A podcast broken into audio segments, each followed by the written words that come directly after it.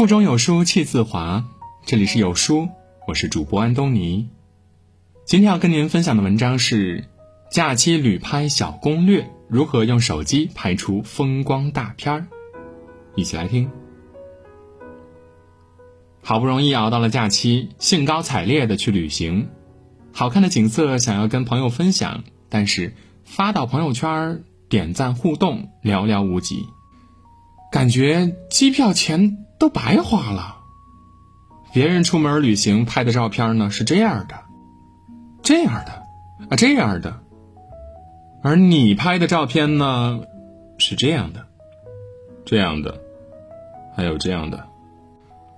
无论是城市里的城市风光，还是外出旅游的户外风光，风光片是我们经常会拍摄的题材。但其实我们看到的很多漂亮图片，实际上都是用相机拍摄的。那么，如果是用手机来拍摄的话，能否拍出媲美相机的照片呢？虽然手机的成像画质跟相机那是没法比了，但只要掌握好拍摄的时间技巧，依然能拍出很漂亮的照片。那什么时间拍摄最好呢？关于时间呢，可能很多人不会刻意选择，遇到好的风景就会选择拍摄了。摄影是光影的艺术，光影对于照片的影响非常大，特别是风光照片。名山大川、宏伟建筑都是非常立体的，但是照片本身是二维平面的，所以拍不好啊，就没办法体现场景的立体感和空间感了。比如这张照片，前景有树，后边有山、有云、有瀑布，这个景色是非常的漂亮的，但是这张照片却感觉非常的平淡，因为拍摄时候是个雨天。环境中没有明显的光线，画面没有光影的效果，所以会显得平淡。那么该怎么用光线明暗的对比突出立体感呢？比如这张照片的拍摄时间呢是太阳刚刚上山的时候，光线从画面的左侧照射过来，天空的云有了明暗的对比和过渡，地面的山脉、房屋都有明显的明暗对比。所以画面的立体感会强很多。所以最好的拍摄时机呢，就是太阳上山前后，还有日落前后，因为这两个时间段呢，可以拍摄测光效果，就能够提高物体的立体感。在摄影当中，这两个时间段也被称为是黄金一小时，而且在这个时间段里拍摄的照片呢，天空颜色会更丰富。因为天空的蓝色比较纯净，日出日落的颜色又会呈红色，所以画面中冷色和暖色产生对比，也会丰富画面。我们还可以利用对比还原场景的空间感。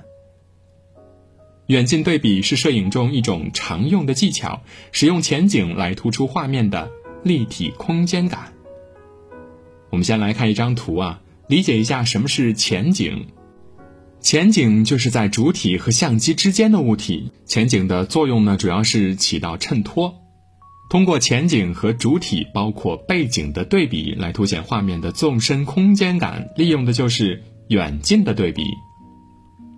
上面的两张照片当中呢，第二张天空部分的树枝就是前景，因为天空没有云，比较单调，所以第一张中的照片会显得比较平淡。树枝作为前景遮挡部分天空，既增加了画面的空间感，又让画面显得很饱满。这张照片是拍摄于西江千户苗寨，我想拍摄日出时候的村庄。如果只拍摄远处的建筑和山脉，照片呢就会显得很空洞，仿佛离我们很遥远，有距离感。但是我拍摄的时候呢，在画面的下方留了一些眼前建筑的屋顶。这样呢，就有了前景，突出了远近的对比，也很好的还原了现场的空间感。动静对比也是拍摄自然风光的一种常用技巧了，一般适用于拍摄河流、瀑布等等场景。这些照片中的水通过长曝光技术拍摄，能够拍出丝绢流水的感觉，增加了画面的动感。而周围的场景呢，是静止的。这也就是前面讲的动静对比。拍摄方法其实很简单了，我以苹果和华为手机为例。苹果手机可以使用实况功能实现，在拍摄的时候呢，手机要固定好，不要晃动。拍摄之后，在相册中打开照片，上滑选择长曝光模式，就可以实现这种效果了。华为手机在相机的更多里面打开流光快门，再选择丝绢流水，拍摄大概三秒钟即可。这种功能也是能够帮助我们把走动的游客虚化，从而让画面更加的干净了。避免所有旅行照片里都离不开人群。拍这座桥的时候，桥上站满了人，利用慢门拍摄，最后的效果呢，就是走动的人流全部都虚化了，从一定程度上可以降低人群对画面的干扰。那么，我们又如何避免风光照片空洞无焦点呢？风景照很多都是秀美山河，特别的辽阔壮丽。比如草原、大海、沙漠、群山等等，拍照的时候恨不得把所有的景色都拍进去。但是这样的照片拍出来呢，不能让看照片的人看出你到底想拍的是什么。看照片的人不能第一眼在你的照片里找到一个聚焦的点。有山有水，有花有草，什么都有。照片中什么都有，但是看完什么都记不住。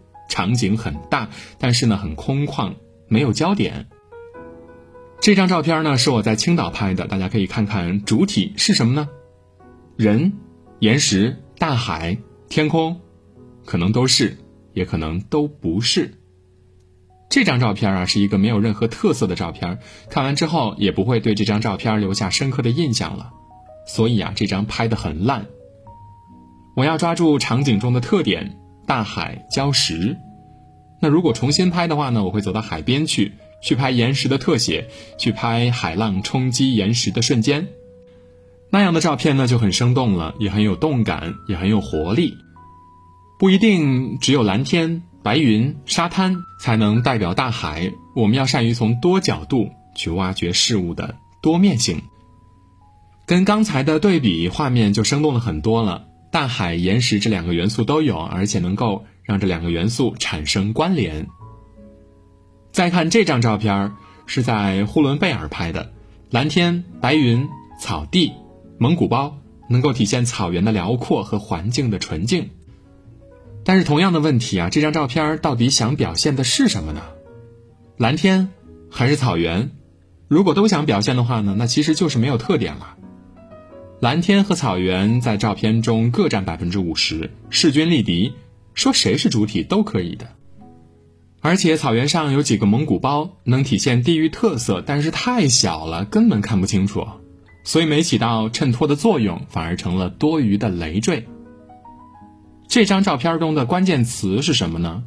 辽阔纯净的草原。后来我又拍了一张照片。这张照片啊，依然有蓝天、白云、草原，但是我的镜头里多了一个人，所以这张照片的焦点一下就被人吸引走了。虽然它的比例不大，但是非常突出。这个时候啊，蓝天、白云、草原成了这个人的陪衬，但是这些元素一个都没少，依然表现了草原的优美风景。而且这个人是背对镜头向草原深处走去，也能体现出了茫茫草原的辽阔。照片会引人联想，哎，这个人要去哪儿啊？还有一个细节呢，就是画面中没有了蒙古包，这样做是为了减少干扰项，主体更突出。记住一个原则哈，拍照是减法，只留下有用的，不要大而全的大杂烩，也不要把所有的东西。都放进画面去，要让别人一眼就能看出你这张照片的主体是什么。好了，今天的手机摄影小课堂就到这里了，我们下期再见吧。好书伴读，让阅读成为习惯。长按扫描文末的二维码，在有书公众号菜单免费领取五十二本好书，每天有主播读给你听。如果你喜欢今天的文章，记得在文末点个再看。或者把文章分享到朋友圈，让更多的朋友和有书一起成长。我是主播安东尼，明天清晨我依旧在有书等你。早安。